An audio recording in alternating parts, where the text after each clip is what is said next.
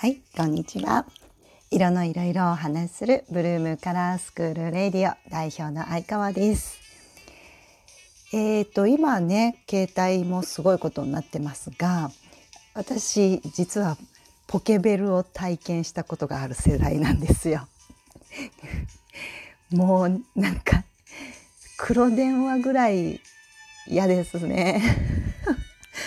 これ聞いてくださってる方もポケベル体験者いますよね。ね。ポケベルが鳴らなくての時ですよ。で、えっ、と、ポケベルは会社入ってからもあったんですよ。だからだいぶ古い。その会社が古い。いや、そうでもないな。本当に営業だったんで、あの、普通に電話ね、公衆電話がいろんなところにあったんですよ。で、えー、至急至急ってポケベルが鳴ると、公衆電話に走って電話をかけるっていう。いや、本当にあの時はね、外に出た人と連絡がつかないっていうのが当たり前だったから、すっごい便利だったんですよ、ポケベルが。ね。で、そういうトレンディドラマもできたしさ。うん、で、そのポケベル。で、かといって、えー、少しずつその頃は一般の人にも携帯が出回り始めた頃なんですよね。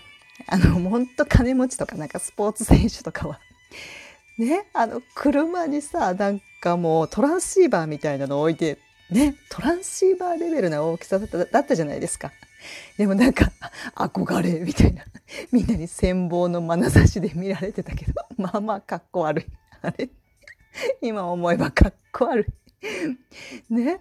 でもあれが金持ちの象徴だったんですよ。で、私が一番最初に携帯を持ったのは、あれは新宿の、えー、ゲームセンターですよ。で、あの頃ね、まだ手のひらサイズ、今もまあ大きめに復活したけど、手のひらサイズぐらいかなの携帯だったんです。ノキア。懐かしくないですか？ノキア。でノキアが市場を広めるためにゲームセンターでコインを入れるプラスチックの丸いケースあるじゃないですか。ね。コイン売り場に置いてあるやつですよ。あれになんか当たりとか外れとかってってそこに書いててそれが当たりだったらノキアの携帯が当たるっていう時だったんですよ。すごいでしょ？もうなんか、インドの話じゃないけど、お前持ったやろ、携帯、えー、携帯、なんていうの契約しろよ、みたいな話なんですよ。あれ、まあまあえぐいよね。まあまあ嬉しいから、やっぱりなんか携帯当たったって嬉しいから、契約するじゃないです。しに行くじゃないですか。あれはでも賢いよね。先に無料で渡しといて、ね、うん万円の契約をさせるっていう。まあ、悪どいですけどね。それがスタートなんですよ。ねで、ノキア。ノキアって何の会社？ノキアっていう単発の会社？どこかの子会社？わかんない。そこがスタートでしたよ。ね。で、もちろん高かったし、あの、通話料も高かったし、そんな長電話もできない。でも、まあまあそのポケベルと並行してたわけですよ。メインはまあポケベルだったんだろうな。多分会社入ってもポケベルだったんで。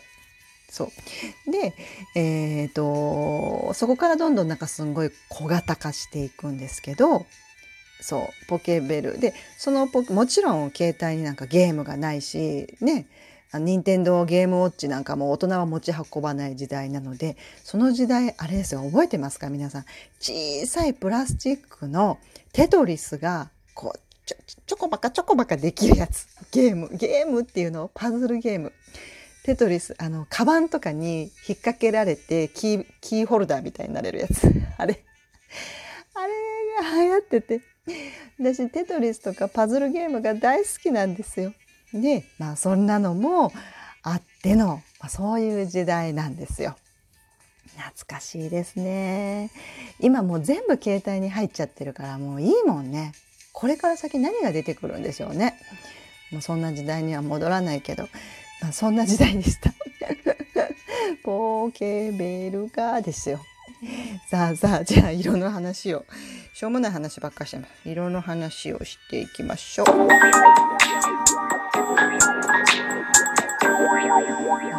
小さい頃ですね小学校の頃もまあ中学校の頃もなんか真面目だったんですよ。真面目で今でもそうやって真面目だねって言われるのはだいぶ嫌っていうぐらいまあ真面目だったんですね。で小学校の頃とかもなんか勝手に委員長にさせられるしあれ委員長やりたい子がやればいいのになんか投票で勝手に決まるじゃないですか。だから委員長やらざるを得ないからそういうふうにみんなに見られて一生懸命委員長やると なんか一生懸命委員長やるとまた委員長に向いてるみたいになって委員長継続みたいな。あれ頑張ってんのにさもうそろそろやめさせてほしかったよねっていうまあそういう子だったんですよ。で、えー、これねもう覚えてらっしゃる方いないと思うんですが中国に、えー、残された戦争時代に中国に残された方が日本に帰ってくるっていう中国残留孤児っていう方たちが日本に帰ってくるっていう時があったんですよ。すごくそれは何て言うのかな涙涙涙の出来事だったんですやっと帰ってこれたって言ってねでその時代に中国残留孤児の方で帰ってこられた方のお子さんがうちの小学校に、えー、編入というかね入ってくるっていうことがあったんです。でその子に英語じゃないわ日本語喋れないからね、お世話をしてくれって言って私がお世話係に任命されるわけなんです 大抵そういうの回ってくるんです私。でそうねお世話で男性男の子なんですよ。ででもね多分ね中学生ぐらいん？いやいやなんかね同い年じゃなかったんですちょっと年上だったんです。なので多分ちょっと下の学年から始めるみたいなことだったんだと思うんですけどでそれのお世話そのお世話係を命じられ私は彼のお世話係をするんですけど全く日本語も通じないからうんとまあなんか手取り足取りみたいな感じトイレここだよっていう感じで。うん、え色の話だよね。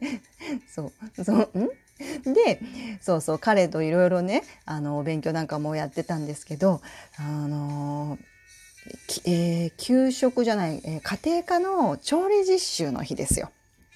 調理実習。その日、なんか各グループでこう好きなものを作るんだったのかななんかそんな時だったんですよ。